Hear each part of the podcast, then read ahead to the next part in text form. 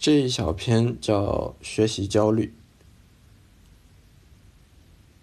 我订了一份《经济学人》杂志，其实已经订了两年，但是仔细想起来，我发现除了坐地铁的时候，我其实根本不看这个杂志。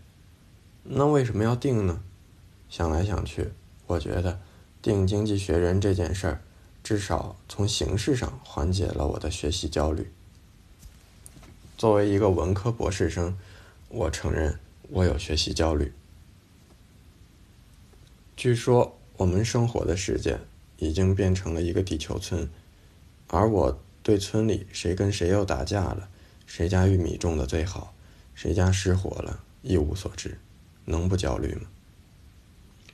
有据说我们生活的时代是一个知识爆炸的时代，这就注定了我的学习焦虑。还将是不治之症。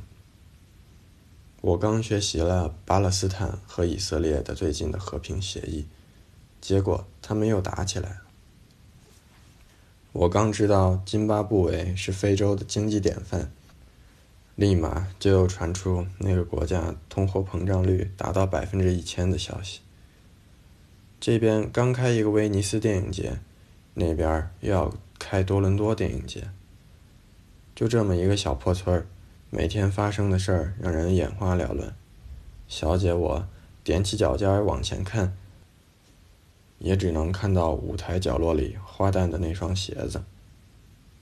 多少次半夜醒来，我睁着空空的双眼，为自己不了解巴西的政党制度，不了解东欧的私有化模式，不了解新浪潮电影是怎么回事而吓出一身冷汗。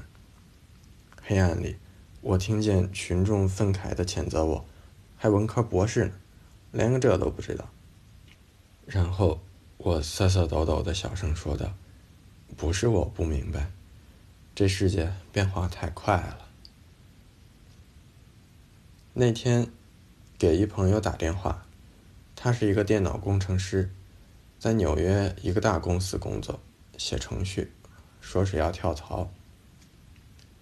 你们公司待遇不是很好吗？我惊讶的问。不行啊，学不到新东西。现在当然还混得下去，但是有一天万一失业，不懂市场上的新技术，那就完了。他说。看来有学习焦虑的还不仅仅是文科博士。打开某著名门户网站，其主页最显眼的位置上，全都是这样的广告。北大总裁 EMBA 班，国贸研究生两年一点九万。二零零六年夏季学习风暴，瞧，整个社会都染上了学习焦虑症，各处的江湖郎中纷纷出马，兜售猛药，总裁 EMBA 班都出来了，得病的治病的，全都不知道害臊。学习总归是一件好事儿吧？我想，毛主席教导我们说：“好好学习，天天向上。”只是从什么时候开始，学习成了一种现代生活的强迫症了呢？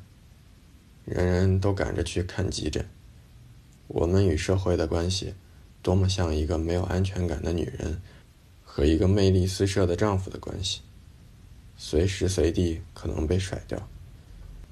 所以每天处心积虑的往脸上涂日霜、夜霜、眼霜、防晒霜，一直涂到脸上所有的毛孔都被堵塞为止。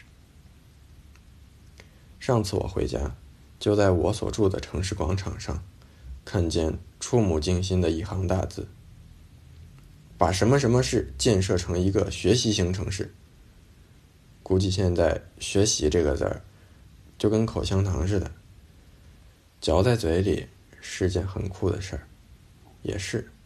三讲里面有一讲就是讲学习。